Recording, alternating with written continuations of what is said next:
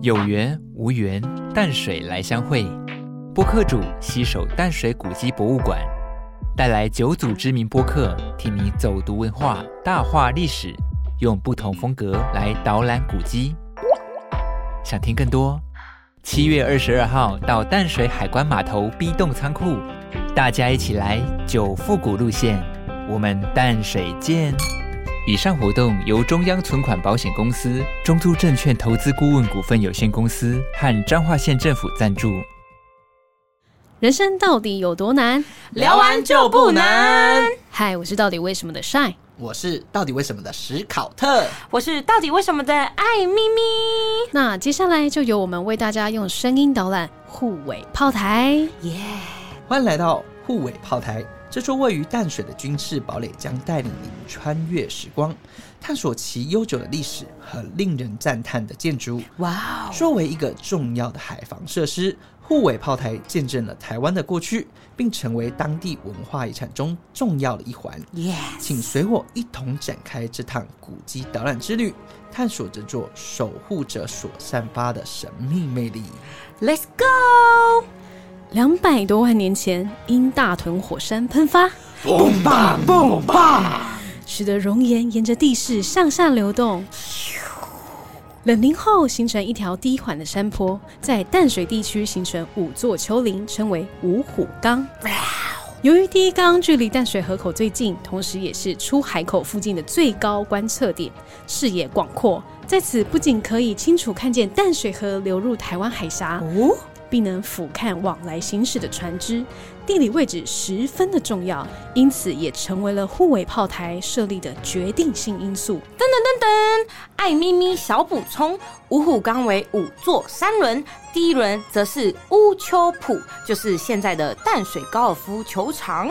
第二轮则是普顶，就是现在的红毛城跟真理大学和文化国小的所在地。而第三轮呢，则是旗仔顶，就是现在的清水街和重建街北段的位置。而第四轮呢，就是大田寮，就是现在淡江大学的所在地。最后第五轮则是我们的鼻头轮，也是现在的圣本笃修道院。清朝国防重入青海，海防工作针对窃盗治安为主。哔哔哔！同治和光绪年之后呢，不论政治与经济重心都由南移北，北台湾渐渐的繁荣。位于北台湾的基隆与淡水护卫就成了进出台北府的门户。